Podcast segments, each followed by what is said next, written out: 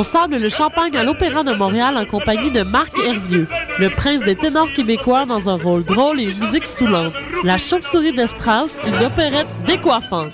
À l'Opéra de Montréal du 26 janvier au 2 février 2013. Pour plus d'informations, visitez le www.opérandemontréal.com.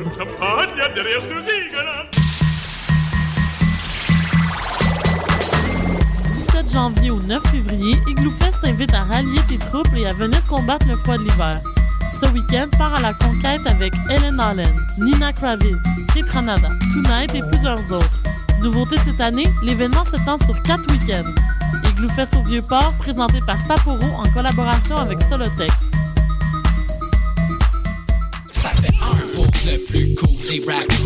Le premier album du collectif multidisciplinaire Cossessa est maintenant disponible sur le site web www.kcxc.tv avec des apparitions de Monkey, Filigrane, Jamie P. Ducks, Maybe Watson, Ken Lo, Smiley, Hostie, Main Bleu et 70.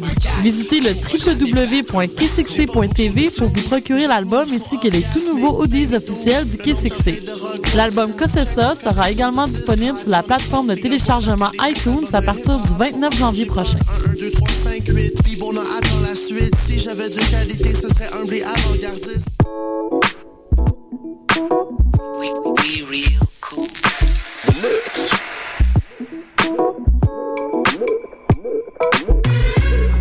Vous écoutez Choc FM, l'alternative urbaine.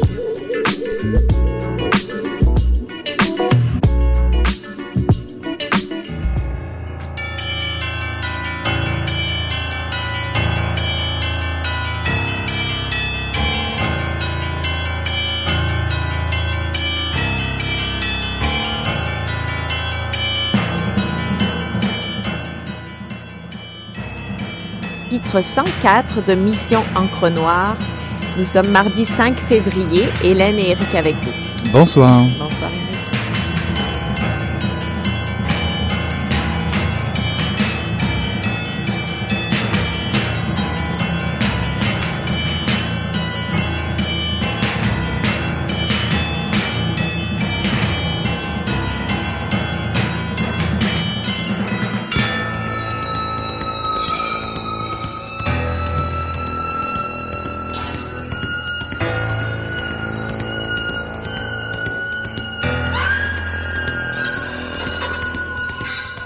Officiellement, je ne fuyais pas la grève ou les conséquences de la grève ou la bêtise ambiante. Cela dit, la fuite, c'est un peu dans ma manière, alors ça tombait bien. Disons, d'un point de vue esthétique, ce n'était pas glorieux de dire que j'avais fui la loi et l'ordre, mais ça se tenait, pensais-je, lorsque le train s'arrêta à Odéon en voyant deux policiers qui remontaient la rame. Jamais de ma vie je n'aurais cru entendre au Québec ce genre de discours la loi et l'ordre. J'étais dans le sous-sol du quartier des écoles. Je pensais à Albert Camus courant dans les rues de Paris avec une presse d'imprimerie pour que les SS ne mettent pas dessus leurs pattes, ni sur lui, sur Camus, se sauver, pour sauver sa peau, certes, mais surtout pour continuer de se battre, et moi, pendant qu'à Montréal, les manifestants tapaient sur des casseroles, que les flics tapaient sur les manifestants, que mon, comparse Nicolas Chalifour se faisait poivrer dans les manifs nocturnes avec sa fille Anaïs, que mon ami Denis Gravereau, le comédien, se faisait prendre en souricière et allait passer quatre heures dans un fourgon cellulaire avec les tie wraps dans le dos, sans eau, en compagnie de jeunes filles en pleurs qui se pissaient dessus parce qu'on ne leur permettait pas d'aller aux chiottes, alors qu'on perdait un œil, se faisait bastonner, poivré par des flics aux matricules illisibles, moi, je me la coulais douce à Paris avec Clara. C'était un extrait de Comme les Hells de Patrick Lessard, une nouvelle parue dans le collectif de euh, de, publié par Héliotrope en septembre 2012, Printemps spécial. Alors, euh, peut-être, euh, je veux dire que c'est la troisième émission sur les publications en lien avec le printemps, le mouvement du printemps et de l'été 2012 au Québec. Et que aujourd'hui, on va présenter deux livres. Donc, Printemps spécial, ce collectif de nouvelles, et puis Année rouge de Nicolas Langelier. Mais on vous en parle un peu plus tard. Alors, Éric, je te laisse présenter Printemps spécial. Alors, Printemps spécial, c'est le premier des, deux ouvrages présentés ce soir qui, aborde, comme tu le disais, euh, le printemps érable. Euh, c'est un recueil de nouvelles, une collection de récits euh, pris sur le vif, inspiré de l'expérience de 12 auteurs au cours des événements. La maison d'édition Héliotrope a en effet proposé cet exercice à ses auteurs habituels. Le titre, comme tu l'as dit, Printemps spécial est paru en 2012. Nous y retrouvons, et là je vous donne la liste, Nicolas Chalifour, dont j'ai mentionné déjà le nom dans l'extrait, Catherine Mavrikakis, Martine Delvaux, André Marois, Simon Paquette, Gail Scott, Gabriel Anctil, Carole David, Grégory Lemay, Patrice Lessard, Olga Duhamel-Noyer et Michel Lèbre. C'est donc 12 fictions, comme 12 auteurs, écrites dans l'urgence de témoigner, selon l'humeur des intervenants. On retrouve toute la gamme des palettes émotionnelles, de la palette émotionnelle et des styles très différents. Bien entendu, nous ne pouvions passer à côté de ce collectif qui réunit des, noms connus à l'écrit, en plus d'une présentation visuelle originale, comme tu vas certainement euh, nous, en, nous en dire un mot, n'est-ce pas Hélène?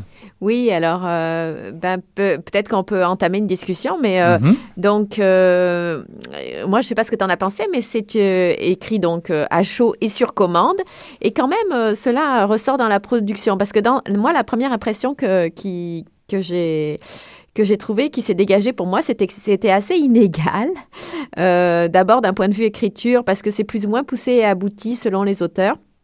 Certains textes, selon moi, auraient mérité d'être un peu retravaillés, mais je comprends que c'était sans doute pas possible dans le temps imparti et que c'était peut-être pas le but de l'exercice. Peut-être que l'idée c'était d'aller vite, de dire euh, parce qu'il y avait déjà des gens qui avaient sans doute d'emblée des choses à dire. Euh, il y en a d'autres peut-être qui auraient eu besoin de plus de temps. J'ai eu la sensation que pour certains, les événements en effet n'étaient pas forcément digérés. Euh, pour la plupart des écrivains qui ont participé ou qui ont vu d'un peu plus loin la grève, un peu des fois un manque de recul. Euh, mais en même temps, j'ai quand même trouvé ça assez intéressant. Alors, c'est vrai que moi, je m'attendais à avoir de la fiction, comme c'est un recueil de nouvelles, et que du coup, du fait de ce manque de recul, euh, peut-être euh, il y, a, y a beaucoup de, de, textes qui restent très près de la biographie ou du journal des événements, la façon dont, les auteurs ont vécu à travers telle ou telle anecdote. Et euh, la narration d'ailleurs est essentiellement au jeu dans, ces nouvelles, il me semble. Ouais, mais moi c'est ce un peu ce que j'ai trouvé fascinant, c'est que je pense que justement, vu que c'était un peu le souci de prendre, d'avoir comme une photographie prise sur le vif de, ce bouillonnement des événements du printemps, je pense que c'était important de, de laisser euh, libre, libre, cours euh, aux auteurs euh, qui, choisissaient finalement un peu leur bon vouloir, soit la métaphore, d'autres l'humour. Je pense à Simon Paquette qui a bien du mal à s'y rendre à cette manifestation. il, il, est quasiment en train de faire la révolution dans un taxi. Enfin, le narrateur. Le narrateur, en tout cas.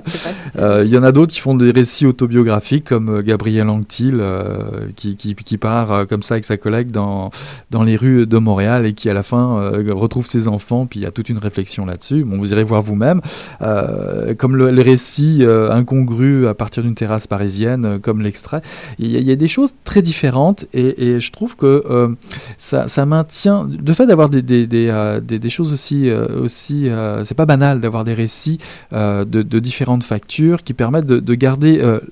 Les, les, l'attention dans la révolution, mais aussi garder un lointain écho de cet événement, événement-là pour mettre plus en valeur, je dirais, le ressenti de chaque auteur.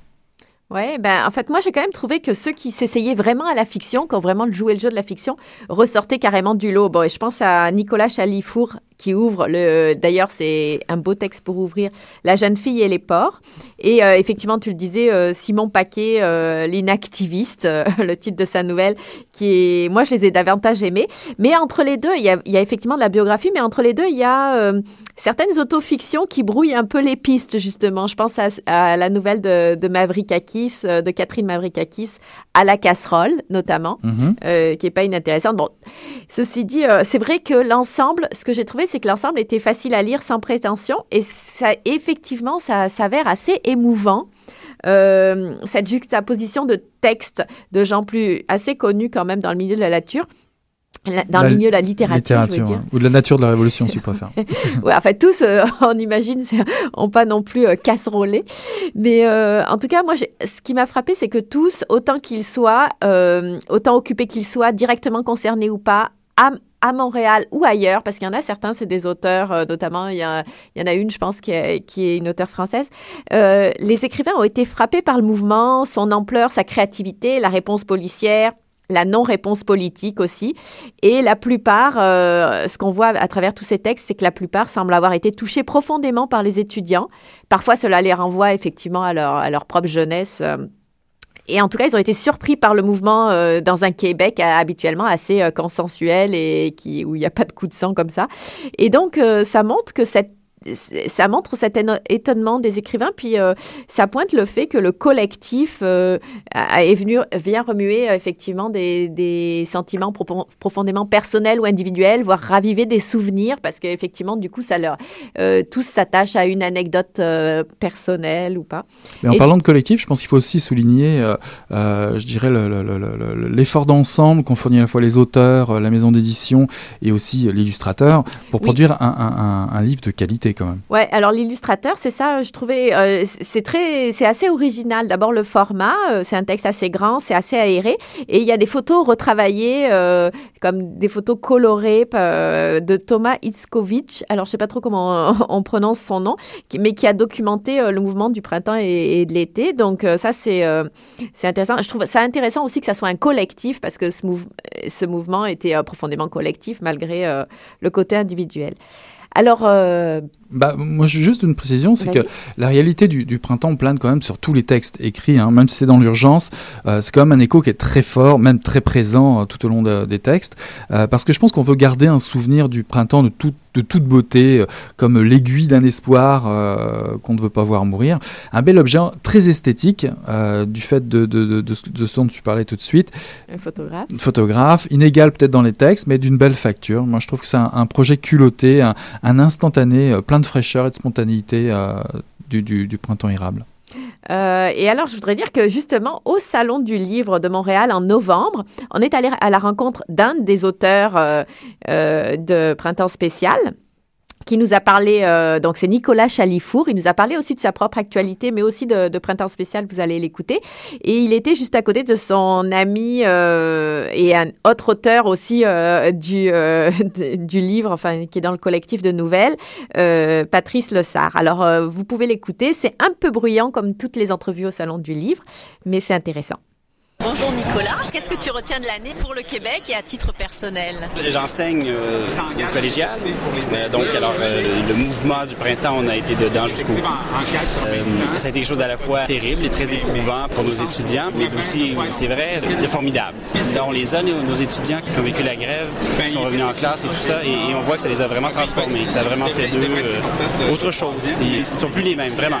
Et là, je publie en même temps que mon collègue et ami Patrice Lessard avec lequel on fait des jeux littéraires en tant que roman, des jeux d'intertextualité. C'est peut-être encore plus amusant que de faire le salon tout seul. Il y a tout ce jeu de reflets qui nous permet de tisser des liens. Tu présentes deux livres au salon? Oui, alors Variété Delphi, qui est mon deuxième roman, qui est paru cet automne, et euh, mes éditeurs ont euh, republié en format poche, vu d'ici tout est petit, mon premier roman qui était paru en 2009. Et il y a un petit supplément, un texte euh, rognure, euh, vert de gris. C'est un, petit texte qui agit comme une charnière avec euh, variété Delphi aussi. Tu parlais d'échanges de textes entre toi et Patrice Lessard. On a reçu Bertrand Laverdure et Pierre Sanson récemment qui avaient aussi des échanges. Est-ce que vous êtes aussi féroces qu'ils peuvent l'être ou vos échanges sont plus courtois? Nous, c'est ni Courtois ni Ferrat. On est tous les deux en train d'écrire des trilogies. Et les deux premiers romans sont parfaitement euh, distincts. Et dans celui-ci, nos narrateurs se croisent à New York. Alors, il y a la même scène qui est racontée deux fois différemment, mais où il se passe la même chose dans un café à New York. Et autour de ça, il y a toutes sortes de petits reflets, d'éclats d'intertextualité. Par exemple, on retrouve dans mon roman la couverture du roman de Patrice du Sermon au Poisson, qui est dans un appartement, etc. Mais dans le troisième roman, Patrice fait une trilogie Lisboète. Moi, mon troisième roman passer à, Lisbonne. Et Nicolas Chalifour est un personnage dans le troisième roman de, Patrice Lessard. Et, moi, dans mon roman, il n'y a pas de désignation aussi claire, mais euh, un des narrateurs, dans ses déambulations dans Lisbonne, sera suivi par un chauve à lunettes. Il y a beaucoup d'effets de miroir comme ça entre vos différents romans? Oui, plus naturellement qu'on en est venu à ça, c'est que Patrice et moi, on est des amis, on se connaît depuis très longtemps et on parle de ce qu'on fait de, littérature. Et on a un peu la même conception. On fait des choses très différentes. Il n'y a pas de similitude sur le plan stylistique. on a la même conception un peu ludique de la littérature. Euh, euh, Par exemple, c'est un auteur très important pour nous deux. Euh, ce jeu de, a des couches, qu'on puisse lire une première fois un, roman et, qu'on en tire du plaisir et toutes sortes de sens et qu'on puisse le relire et, de se rendre compte que sous les premières strates, il y a des faux reflets. On, s'amuse, oui. Tout en tentant très fort de maintenir une première couche, une première strate qui demeure cohérente et agréable pour les gens qui ont envie de lire les bouquins une seule fois. Et avez-vous collaboré justement de la même manière sur le collectif Oui, ben moi j'essaie, j'aimerais que tout ce que je fais soit lié d'une manière ou d'une autre, ce qui n'empêchera pas, je l'espère, les trucs d'aller très loin. Et là, il y a un petit segment biographique d'ailleurs. J'étais à Victoriaville avec ma fille. Euh, alors moi, j'ai écrit mon texte autour des événements de Victoriaville, mais évidemment dans un angle de fiction. Alors là, on se retrouve avec une, figure d'un narrateur-serveur qui est récurrent dans mes romans, qui, sert les petits fours euh, aux membres du parti à l'intérieur, alors que dehors, on tabasse les étudiants. Et euh, bon, c'est dans la veine de l'humour noir. Et dehors, il y a une, jeune fille aux yeux verts qui sera transformée par l'expérience. Est-ce que c'est facile de passer de ce qu'on vit personnellement en tant que professeur, parent, etc., à la fiction? Est-ce que c'était pas trop court dans le temps? Comme mon éditrice m'en a parlé, parce que ça a été des délais très courts, sur le coup, j'ai fait, ben, c'est une idée formidable, mais je suis pas sûr que je vais y arriver. Moi, il faut que ça se décante. Il y a évidemment toujours beaucoup de notre biographie dans ce qu'on fait, mais c'est transformé. Il faut que ça fasse du compost, tout ça, avant qu'on en fasse des romans. Mais là, il y a eu cette idée pour moi qui est venue très vite de, Victoriaville et j'étais encore un peu dans l'écriture. Je venais de continuer à travailler sur mes épreuves de mon roman. Alors j'étais un peu dans l'univers de mon roman. Alors ça a été comme une espèce d'extension un peu là. Ça. Et je pense que c'est ça qui a fait que ça a été possible. Peut-être que si on me le demandait là, j'aurais plus de difficultés. Ben je sais pas. J'ai l'impression. Là on est dans, dans l'enseignement, la session est repartie, tout ça. Est-ce que tu te sens bien chez une maison d'édition comme Heliotrope, aux côtés de Maverick Akis et autres? Ah, très très très bien. Je raffole euh, mes éditeurs. Et vraiment, euh, des gens qui travaillent euh, excessivement bien, qui encadrent leurs auteurs. Je me sens chanceux, privilégié de pouvoir travailler dans, ce cadre-là chez Heliotrope. Qu'est-ce que tu as comme livre sur ta table de chevet? J'ai une pile de livres là. je veux lire Larry Tremblay, Le Christ qui est sur ma table de chevet. Je vais lire La fiancée américaine. Il faut bien. Non, j'ai probablement aimé ça mais il faut bien. Il y a mayonnaise aussi qui va suivre euh, au cartanier. Mais là, après ça, c'est plus loin parce qu'il y a tous les livres qu'on enseigne qu'il faut qu'on relise. Euh, et puis, je dois relire Nina, que j'enseigne à mes étudiants euh, à la fin de mon cours sur la littérature québécoise. Alors voilà. Voilà, c'est comme euh, Mission Encre Noir, il y a toute une liste et toute une pile qui s'en passe. bel hommage à Héliotrope.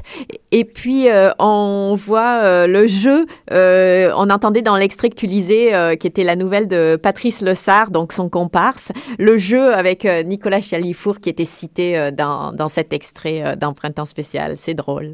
Voilà, je vous propose une pause musicale. Yola Tango, Is That Enough?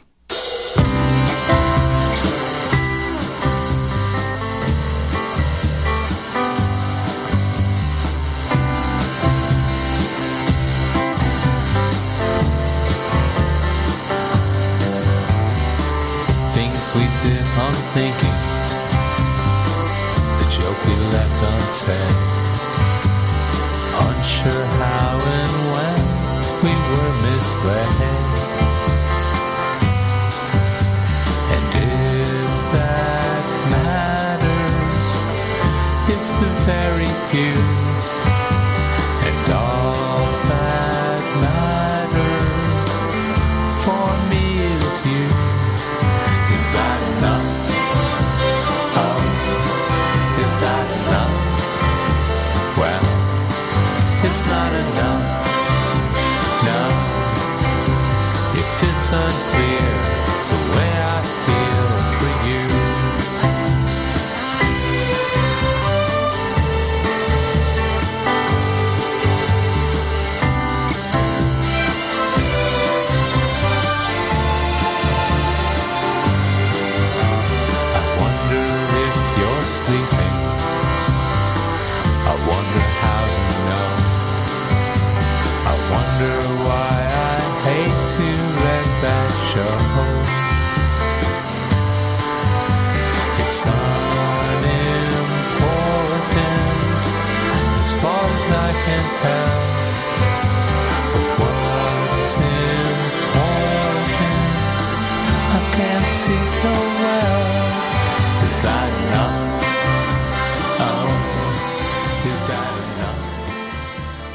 Assoyons et parlons de tout ça.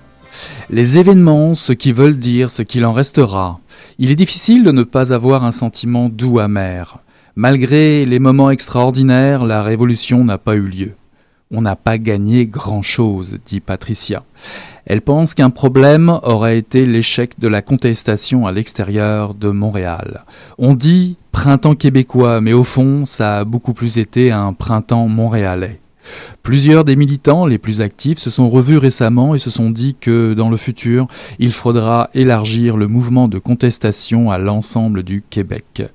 Comment créer l'espace pour diffuser ces nouvelles idées-là? Est-ce encore à la télévision de jouer ce rôle? Va-t-il falloir infiltrer tous les Tim Hortons en région et faire imprimer des fausses unes du journal de Montréal? C'était un extrait de Année rouge, un livre de Nicolas Langelier, qui est le numéro 2 euh, de l'équipe euh, Nouveau Pro- le numéro 2 de la série Documents Ouais, euh, du magazine Nouveau Projet, après La Juste Part, qui était le numéro 1. Et c'est le second livre présenté ce soir, Carré Rouge de Nicolas Langelier, comme tu disais, numéro 2 de la, série Documents, mais qui est, donc aussi le rédacteur en chef. Tu voulais dire numéro 2, mais c'est numéro 1, finalement, le rédacteur en chef de, de nouveaux projets. Euh, effectivement, ce livre, il est d'une autre facture que Printemps spécial. Voici un témoignage intense, personnel sur ce mouvement collectif. Euh, comment relater ce mouvement, euh, ce- cette tectonique sociale qui a remué euh, la rue autant que son auteur? Nous avions déjà reçu euh, Nicolas Langelier pour euh, présenter nouveaux projets. Donc nous étions impatients et intrigués de, de savoir comment il avait traversé cette année rouge et à quoi ressemblait ce nouveau document qui suit justement la juste part qu'il avait publié en document numéro 1. Et alors, je veux dire le, le- peut-être le sous-titre, c'est Année rouge. D'ailleurs, le livre est c'est donc c'est un petit format, un petit carré, euh, comme la juste part. Mais le livre est pas rouge cette fois-ci. Il est euh, bleu, vert, gris là. Et qui met en euh, valeur le rouge. voilà. Et il y a un sous-titre, hein, Année rouge, note en vue d'un récit personnel de la contestation sociale au Québec en 2012. Et je trouve que ça dit bien ce que c'est. C'est quelque chose d'assez personnel.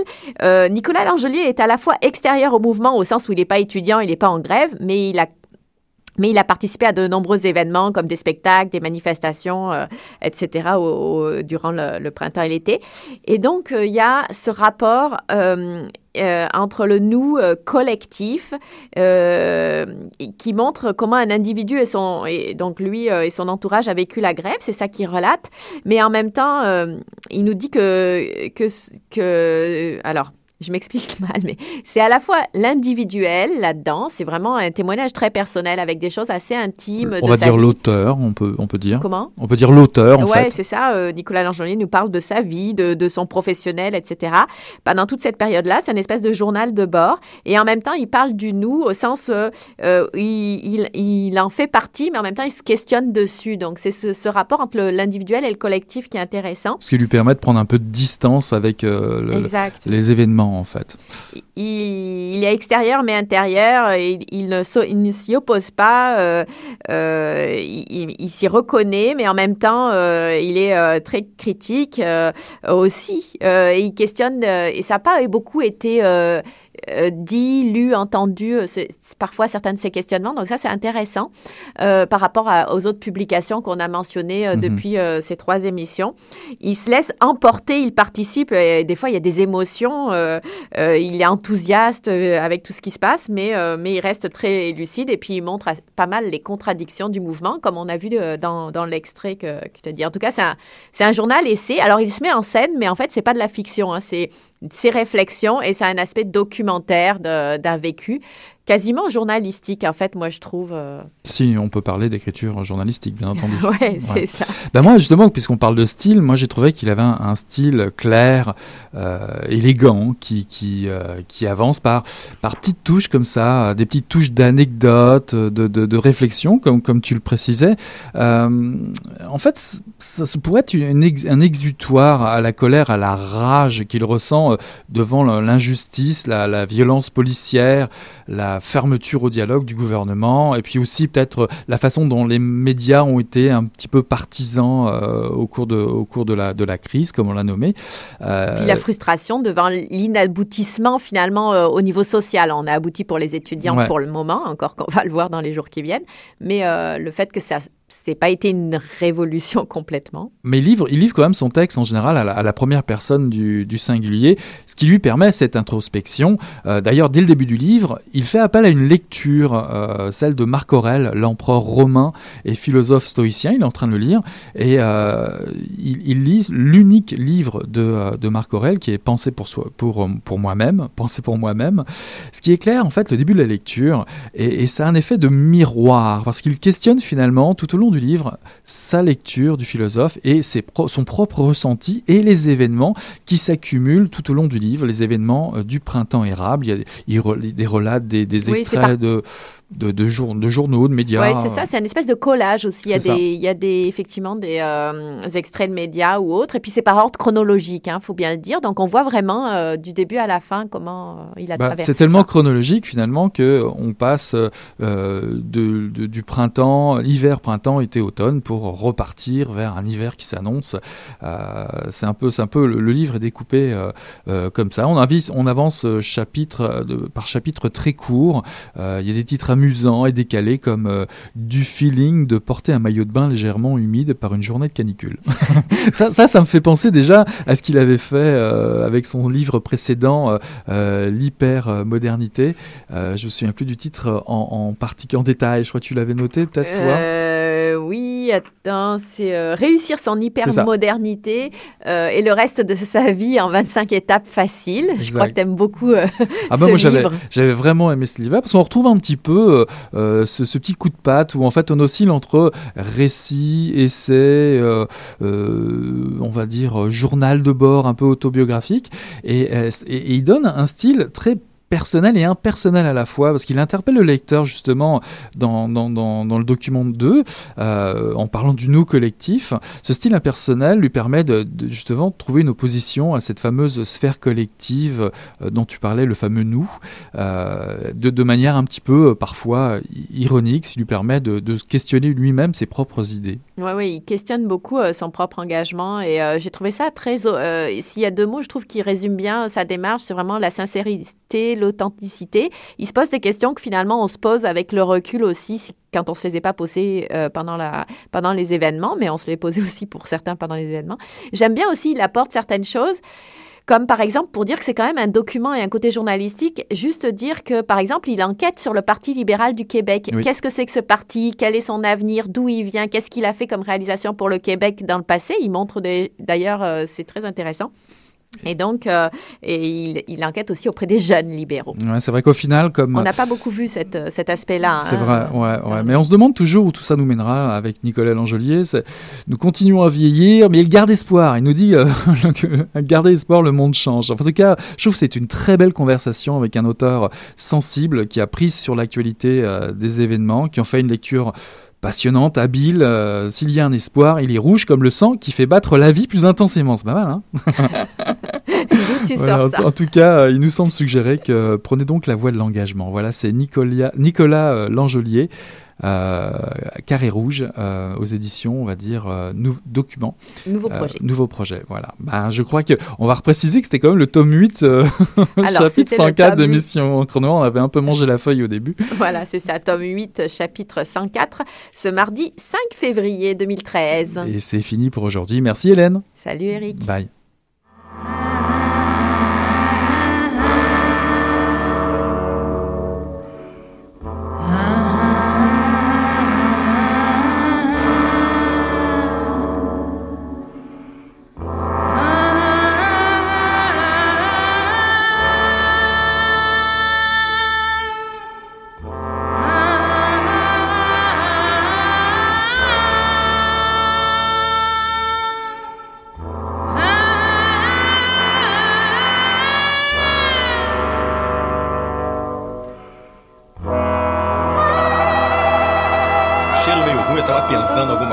Fedeu as coisas. Pô, mas o negócio tava bom, bicho. O negócio tava bom, só quando ele tava tão entupido. Olha, Quem diria, hein? Greta Garbo acabou de irajar, hein? É, mas eu tava falando pra você, né? Depois que eu passei a me sentir, aí o negócio ficou diferente.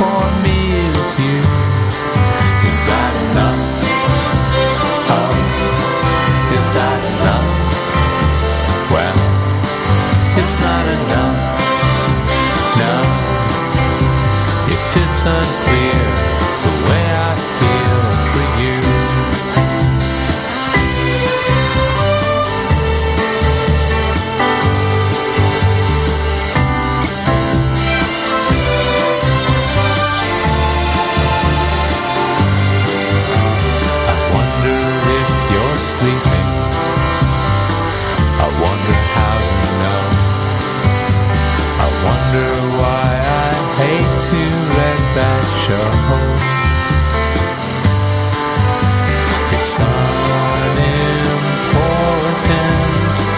as far as I can tell. What's important I can't see so well. Is that enough? Oh, is that enough? Well, it's not enough. No, if it's clear.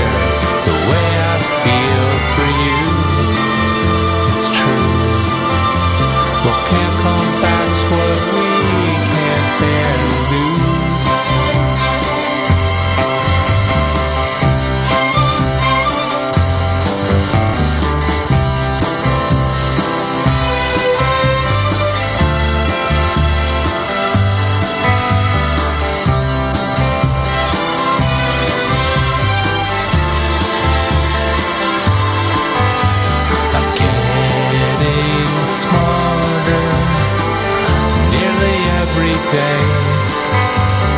Waiting, waiting to see my way. Is that enough? Oh, is that enough?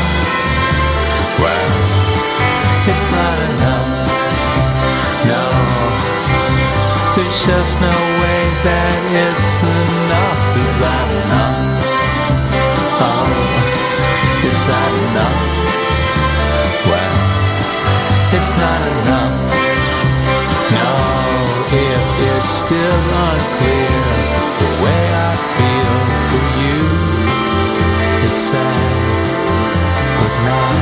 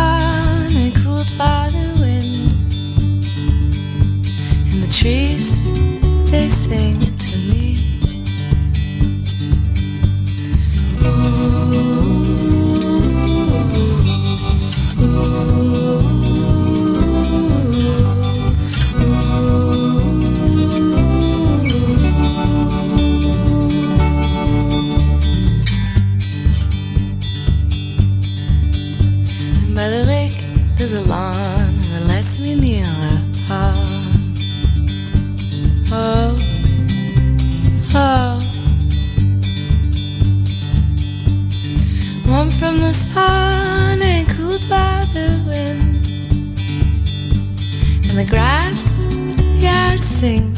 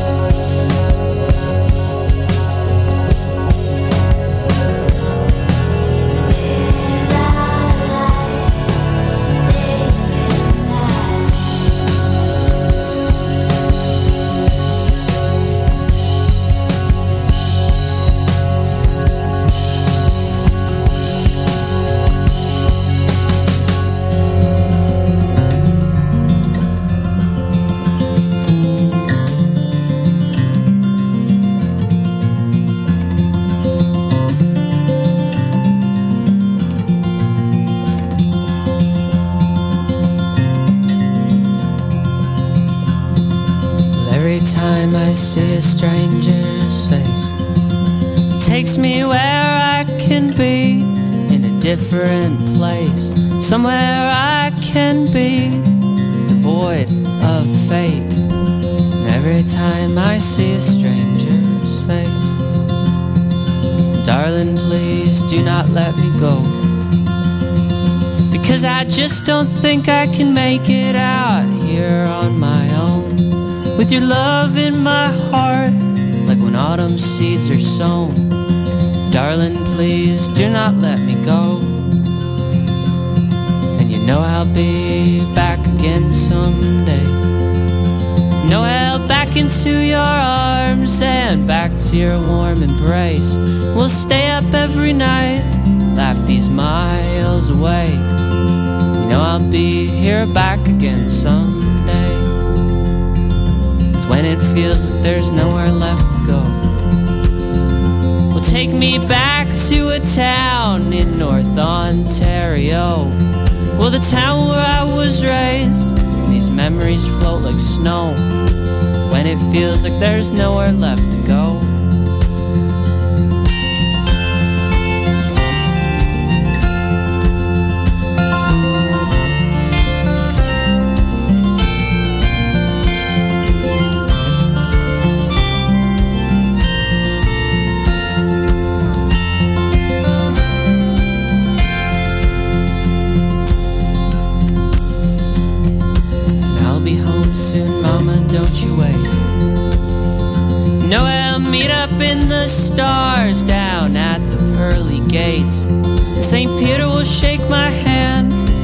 Son, it'll be okay. And I'll be home soon, Mama, don't you wait. And I stand here now, man, all alone. A man who's sick and tired of bars and all this shitty rock and roll. Just wanna lay my head in the comforts of my home. Stand here now, man,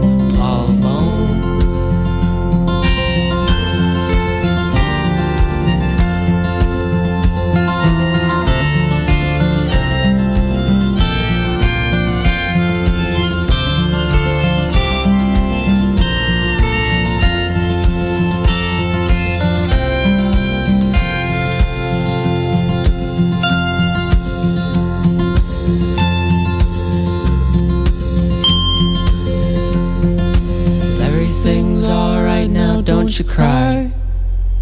Cause when you stay up every night and stare into that night sky, well, I'll be staring at it too. Though it's the sun that'll hit my eyes. Everything's alright now, don't you cry.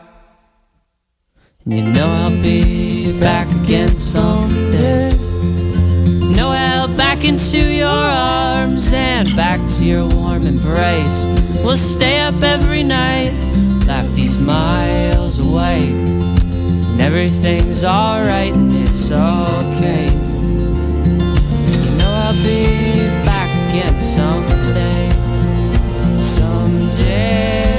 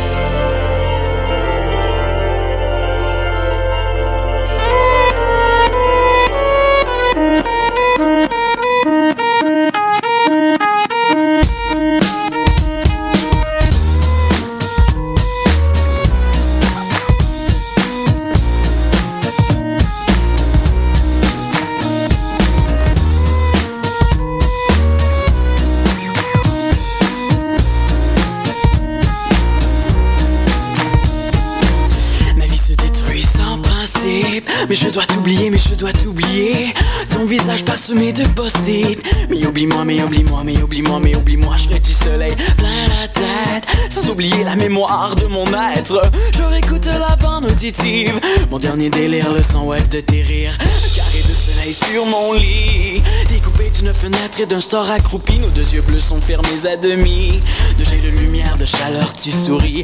Aujourd'hui, j'ai craché dans les airs. Heureusement qu'il y avait du vent. Ma salive a fait le tour de la terre. Est venue se planter dans tes dents. J'ai cassé ton cœur en millions de miettes de biscuits. J'espère qu'il était chinois